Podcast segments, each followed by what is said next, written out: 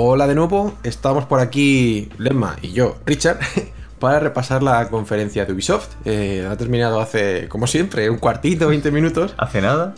Sí, lo típico, vamos al lavabo, bebemos un poquito de agua y aquí nos metemos otra vez, en este caso, como he comentado antes, para hablar de, Ubisoft. Eh, como siempre, Lema, eh, una frase de oración así en líneas generales y el juego con el que te quedas. Eh, muy larga, que aprendan a resumir. y nada, que han empezado bastante bien, pero ha ido mm, para abajo la cosa. Vale. Y ¿El juego? con el juego que repase. Pues yo diría que me quedo con Ghost Recon. Wildlands. Wildlands. Wildlands. Sí, sí. Básicamente. Pues yo más o menos como tú. Eh, saben explicar muy bien los juegos, les saben dar espacio para gameplay, pero yo creo que esta vez que, creo que han llegado cerca de las dos horas, ¿no? Las dos horas han hecho. Tal cual. Yo creo que sí. Si no, faltó cinco minutos para llegar a las dos horas, pero bueno, empezó a las 10 y ha terminado cerca de las 12. Y yo que me quería acostar pronto. Bueno, pronto, entre comillas. sí. Y me quedo con el mismo juego que tú, sí, Gorry con Wildlands. Me ha gustado también el último, eh, la sorpresa, pero que. Step, pero me gusta el concepto, mm, pero no me acaba de convencer lo que me han enseñado. Luego ya, ya hablaremos sobre él. Sí. Pues vamos ya con los juegos. Bueno, primero, antes que nada, comentar que es el 30 aniversario de, Ubisoft. O sea, han estado ahí. Eh, Recordándolo. Bueno, celebrándolo un poquito. Sí, sí, sí, sí. Y nada, después de, decir este comentario, pues nada, venga, le va, primer juego. Eh, bueno, antes que nada, hemos tenido a Aisha Tyler, creo que se llama la presentadora por quinta vez de Ubisoft. Y nada, también comentar mínimamente que han hecho un pequeño mm, recuerdo a las, a las víctimas de, Orlando del atentado este fin de semana. Con un pequeño show que han montado que yo no lo he podido ver porque no me funcionaba la web. Pero bueno, ahí ha estado. Y nada, empezamos con los juegos. Pues han empezado fuerte con Ghost Recon. Eh, como decíamos, Wildlands. Eh, que sale para marzo de 2017 y nada, lo han empezado... El 7.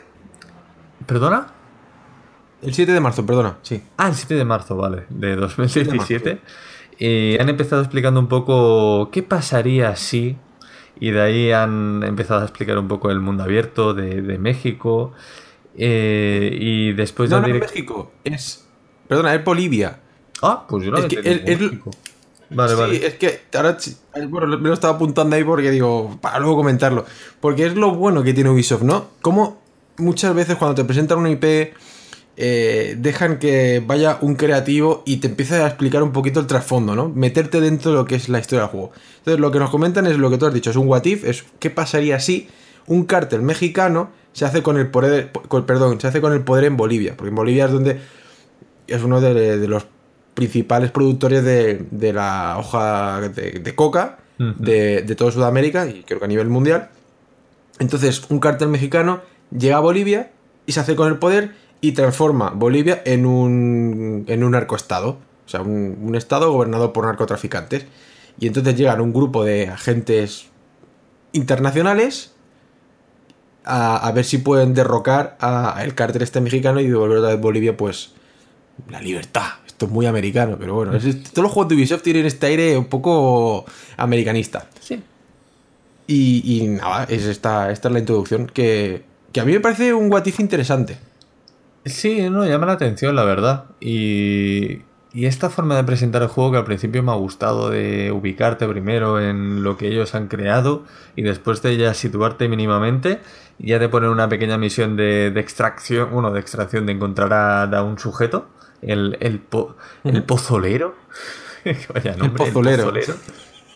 Y de ahí ya nos han metido directamente en la misión que bastante chula. Además, mientras la íbamos viendo y íbamos comentando, esto tiene un aire como Hitman, como también de otro juego, no me acuerdo cómo os dicho, pero bastante chulo. Sí. sí, sí, sí. Cooperativo a 4, no sé si lo hemos comentado ya. Mundo abierto. O sea, en principio tendrás un mapa que representará, no sé si Bolivia, pero es una parte del país y tendrás pues bueno que ir liberando. A mí sobre todo me ha recordado eh, lo que he comentado antes a Far Cry por el tipo de que hay como una especie de parabólicas que no han hecho nada con ellas, pero me da a mí que esos son asentamientos que llegado un momento tendrás que liberar, echar a los narcos y conseguir el, ocupar el lugar pues con agentes de, los gorricos, ¿no? Sí. Pero eso, a mí lo que, más me, lo que más me ha llamado la atención es, la, libertad que dice que te van a dar. Y también, esto se dice mucho en este tipo de juegos, ya veremos hasta, qué punto llegan, que todas las acciones que tú hagas tienen una consecuencia. De si vas a tal pueblo, echas a los narcos, pero lo haces con sigilo, variará a si entras ahí matando como un animal. Entonces, mm, ya veremos, lo dicho. Ya veremos hasta dónde llegan esas consecuencias. Y, y no sé, juego interesante. Sí, hombre, estaba bastante chulo eso, la infiltración con cuatro, como tenían que ir colaborando, iban limpiando las zonas hasta acercarse al objetivo. Después el objetivo los detectaba, huían y teníamos una persecución. Y veíamos desde los cuatro puntos de vista, con coches, motos y tal. Estaba bien, a mí me ha llamado bastante la atención.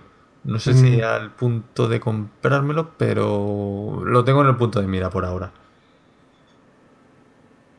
Fue la sorpresa del E3 del año pasado y me parece que ya nos dejó con buen sabor de boca. Lo que pasa es que por entonces teníamos un poco el mosqueo, ¿no? Ubisoft, que nos va a engañar con los gráficos.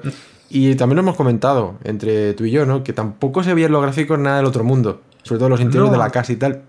Sí, una cosa que dices, esto lo puedo ver en una consola con más o menos tranquilidad. Sí, que tampoco no es una pega directamente, o sea, la jugabilidad y tal, como te presentan el juego ya es suficiente, los gráficos que presentan. Pero bueno, está bien, está bien. Yo lo tengo en el punto de mira. Vale, pues si quieres pasamos con el siguiente, que es South Park. Eh, exacto. Eh, que no me acuerdo al final cómo ha quedado el subtítulo de Fracture Hall o algo así. Bat Hall. Hall.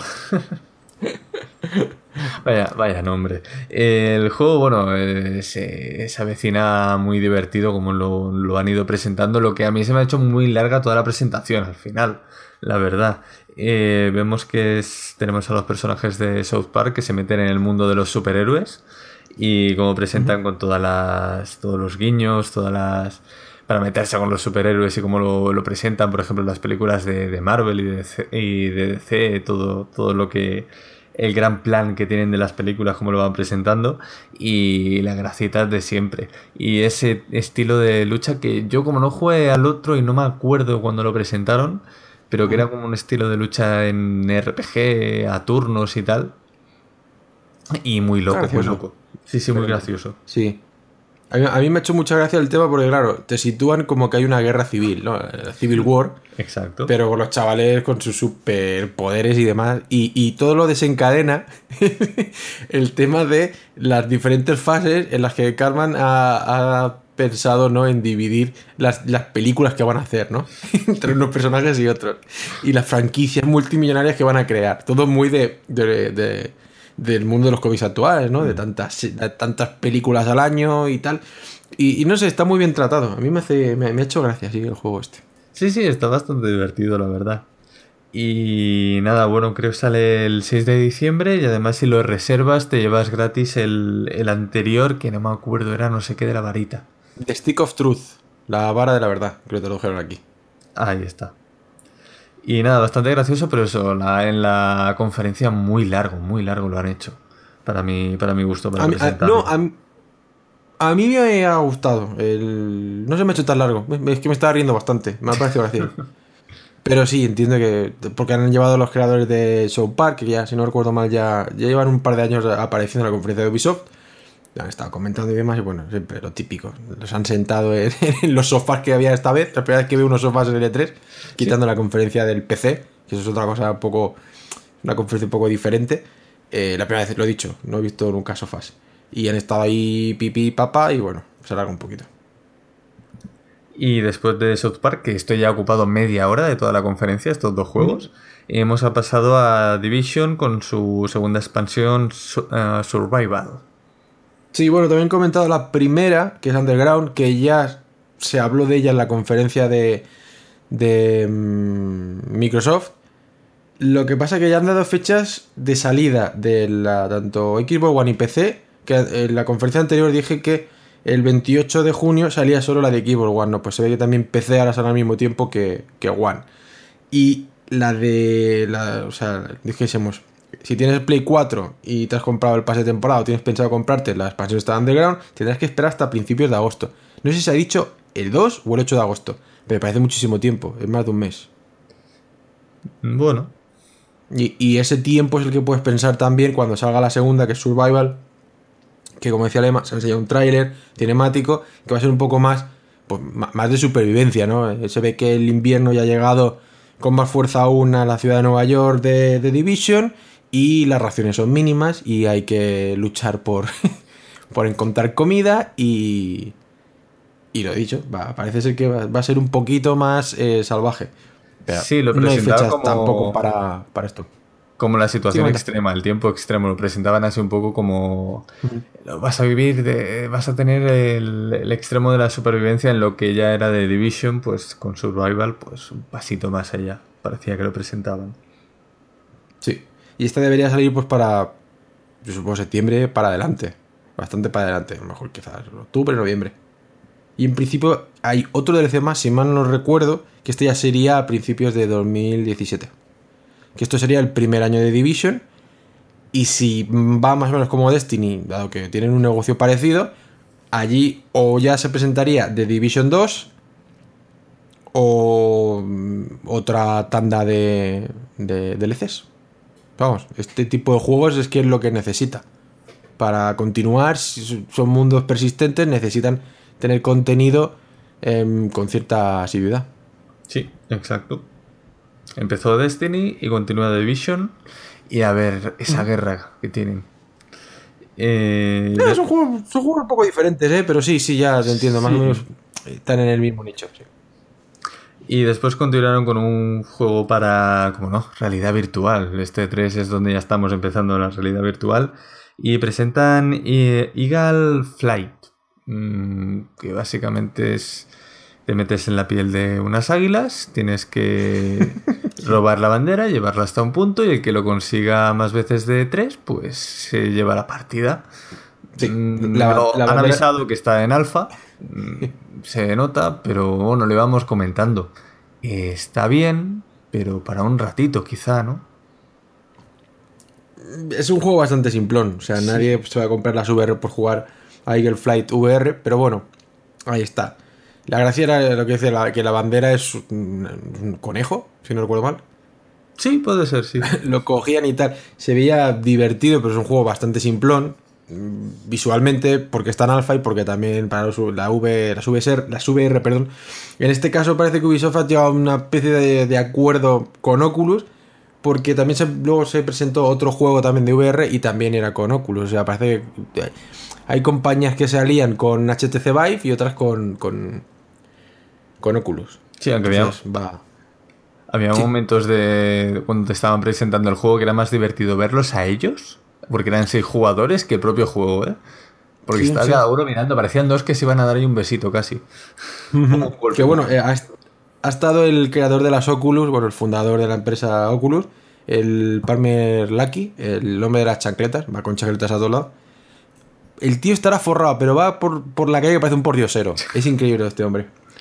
Y, creo que hay otro también de Oculus. Han estado ahí jugando con este, el, el Eagle Flight. Y dicen que sí, que es uno de los juegos que en, en las oficinas de Oculus es de los que más juegan. Lo dudo porque la verdad es que los dos eran bastante malos. No he hecho, no demasiado buen papel. Pero bueno, eh, un juego de VR sencillito. Y ahí está.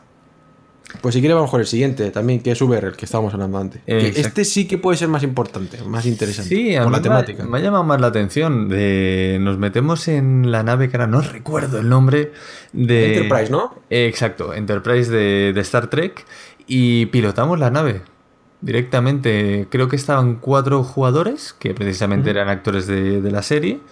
Y nada, nos metemos en los mandos. Es bastante curioso eso, realidad virtual, meterte dentro de la nave, hombre, a todo fan de la serie. Yo en este caso no, no nunca he visto Star Trek, pero yo supongo a todo fan de la serie le encantará meterse dentro de la nave y poder pilotarla. Y, y además eh, puedes no es que sea solo un piloto, sino te tienes que coordinar con cuatro más. Y uno es el capitán, otro llevará las defensas, el ataque. Y os tenéis que coordinar entre todos. Y es bastante vistoso, hombre, llama la atención. Yo si tuviese realidad visto- virtual, me gustaría probar.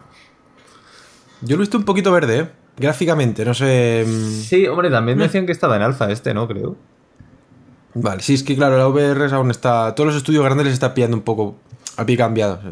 Ya lo veremos el año que viene y tal. Pero, sí, se ve interesante. ¿La idea al menos? Sí, no, y sobre todo que es coge una franquicia muy importante como es Star Trek de la ciencia ficción y ya por eso va a mover muchísimo más que el, Eagle Flight este, aunque sea peor juego, que ya veremos cómo es uno como otro. Ya, simplemente por eso ya hay gente que lo estará, lo estará, lo tendrá ahí fichado. Decir, bueno, a ver si sale, quizás me, me tira la VR. Sí, más que nada es eso, meterte dentro de, del Enterprise, manejarla, verla por dentro, pues eso llama mucho la atención. Y después pasamos con For, Honor, que ya salió en el anterior E3. Eh, este sale el 14 de febrero de 2017. Bonito día para poder jugarlo. Y nada, lo estábamos comentando. Vikingos, samuráis, caballeros, todo eso mezclado. Y cogemos una de las facciones y vamos a conquistar la zona de, de otra.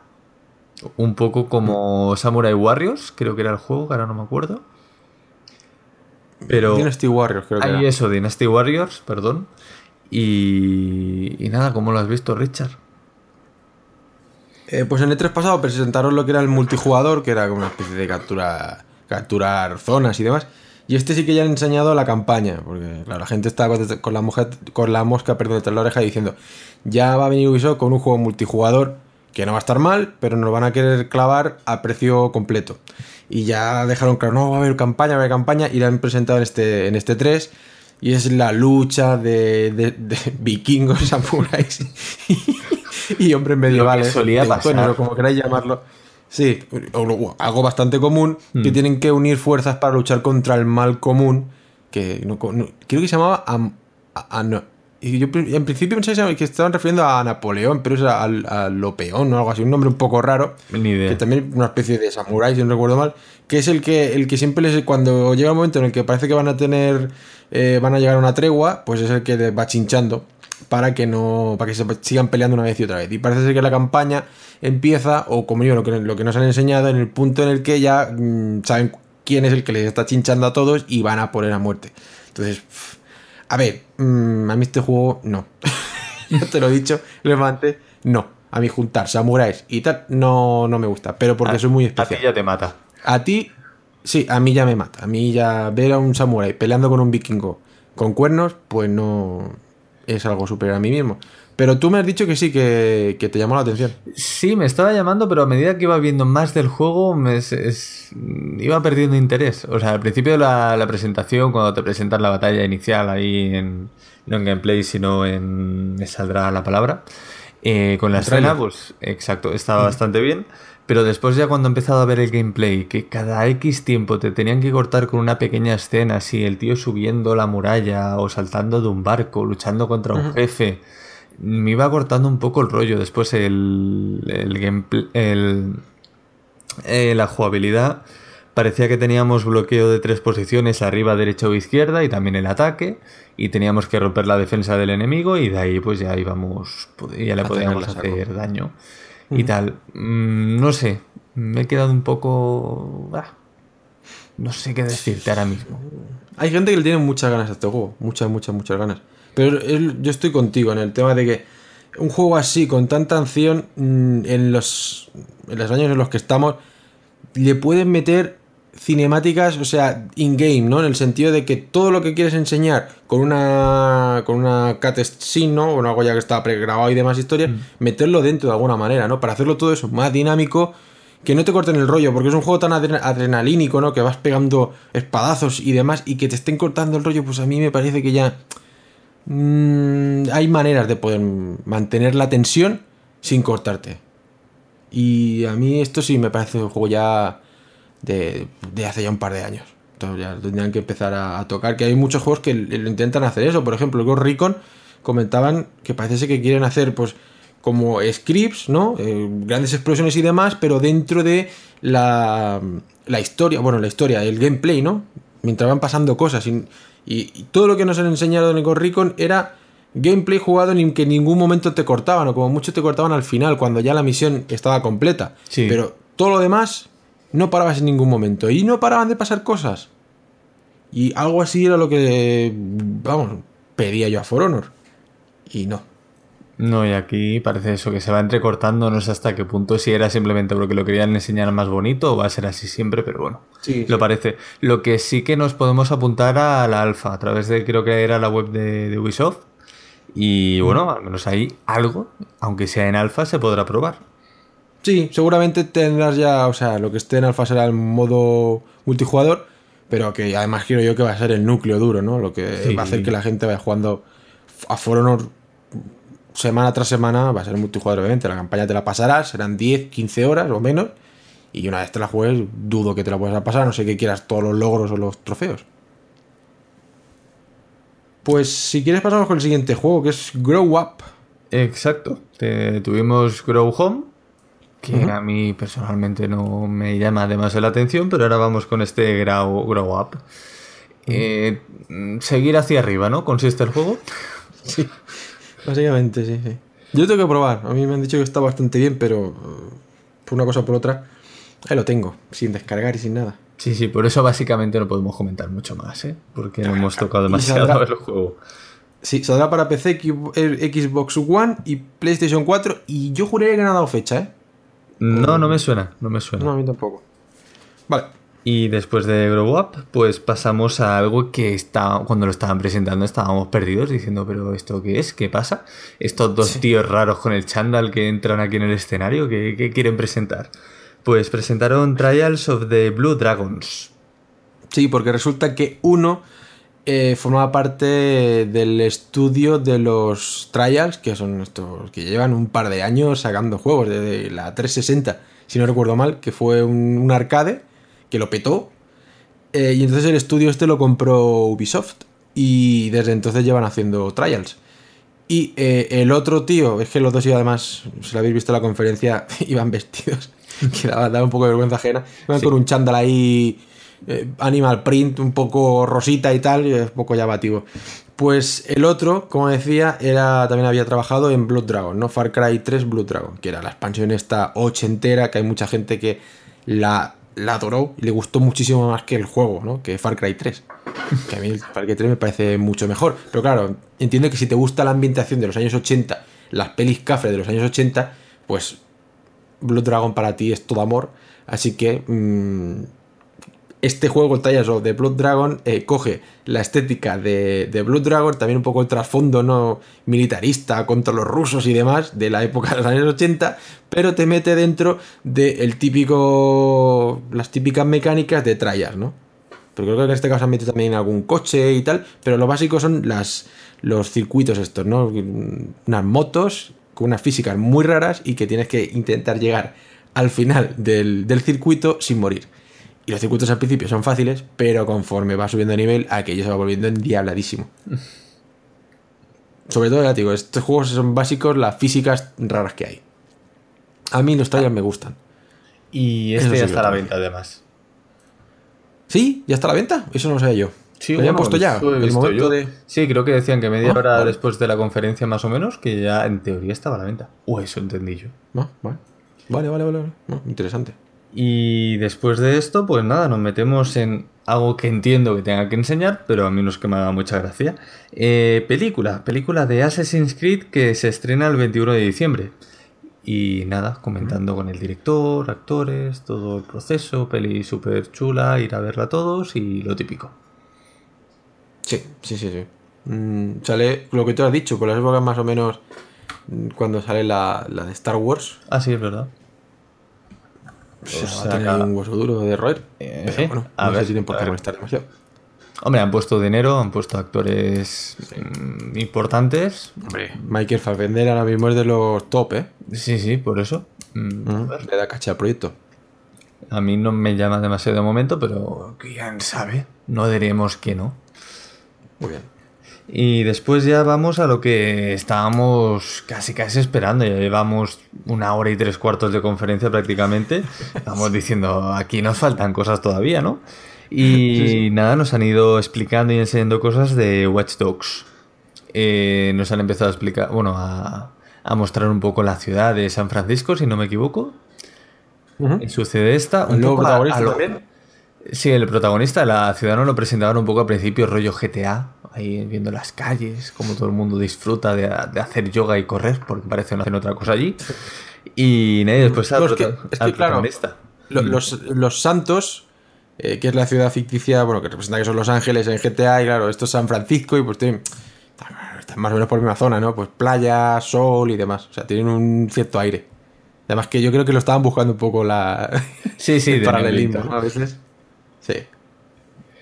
Y nada, eso nos han presentado al protagonista y también nos han metido dentro de, una misión que creo recordar que era coger unos datos al final, porque es que al final me he perdido.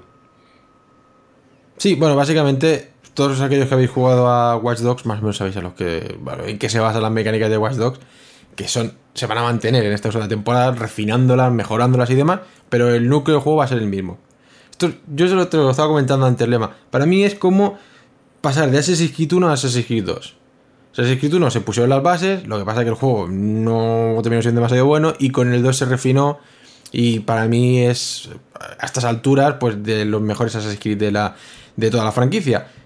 Y a ver si Watch Dogs va por este camino también, ¿no? Saben los fallos que cometieron, el, lo que es la, idea de Watch Dogs está bien, lo que pasa es que no está demasiado, no estaba demasiado bien ejecutada o era un poco genérica y a ver si lo consiguen en este Watch Dogs. Y básicamente es hackear, te basas en hackear. lo bueno es que están metiendo cosas que no estaban en el primero, como los drones. Que el tío, lo que te decía, Lema, parece que lleva encima una juguetería entera. Sí, sí, o sea, porque tiene un dron luego tiene un dron de por el suelo, y luego el arma esa cuerpo a cuerpo, que es como una especie de bola de billar, con un cable en medio, y se dedica a pegar mamporrazos. Y luego además el protagonista, que no, no me apunta el nombre, el, tío es un crack del parkour. O sea, aparte de hackear como Dios. Y de repartir como Dios también. y reparte, reparte. Entre el bolinche y las pistolas, el tío es Dios. Pero sí que lo veo que es un poco más dinámico. Y el sigilo me parece que está un poco más depurado. Sobre todo el tema de las coberturas y demás. Parece que han subido un poquito, poquito el listón. A mí el gameplay de la misión me ha gustado. Pero bueno, es muy, muy Watch Dogs. Si no te gustó el primero complicado te va a gustar este. Sí, yo he visto desde fuera que no, no juega ninguno. Me parecía un poco caótico el control de, todo, todas las posibilidades que te ofrecía al principio, el primer impacto que me da. Es un poco caótico dominar todos los drones, el hackeo, el infiltrarte y todo. Me ha parecido un poco caótico, pero bueno, supongo que es cogerle el punto a dominar la jugabilidad y ya está. Sí, porque al principio yo a mí cuando lo, empecé a jugar, digo, hostia, la pantalla no para, no para de salir cosas. Es en cuanto sacas el móvil del bolsillo, el personaje, ya te están saliendo los cartelitos de... es que esto es mucho de cuando se presentó Watch 2, la gente se quedó... Todos nos quedamos abiertos. Eh, el nombre, lo que cobraba, su trabajo y cuatro cosillas de su vida interna. Pues claro, tú vas con el móvil por la calle y que no para que de saltar. Entre eso y luego cuando entras en misiones y tienes diferentes cámaras y le das a la cámara que no quieres, es la otra y tienes que tirar para atrás es un poco caótico, pero tienes que entrar dentro del, mundo. Y ya veremos a ver qué tal está la historia, porque a mí me falló un poco Watch Dogs. Y si le meten un poco de trama a lo Mr. Robot, que el juego básicamente es bastante parecido en muchas cosas, la, trama es un poco más madura, puede estar bien. Pasa que, claro, es el book insignia de final de año de Ubisoft, un juego que tiene que vender mucho, tampoco lo pueden decir, vamos a poner una historia muy madura y tal. Eso tiene que venir, perdón, esto tiene que vender 10 millones para arriba. Entonces, claro, no le puedes pedir a estos juegos que sean hasta cierto punto obras de autor. Sí, sí, no, claro. Pero bueno, a veces hay que arriesgar también, ¿eh?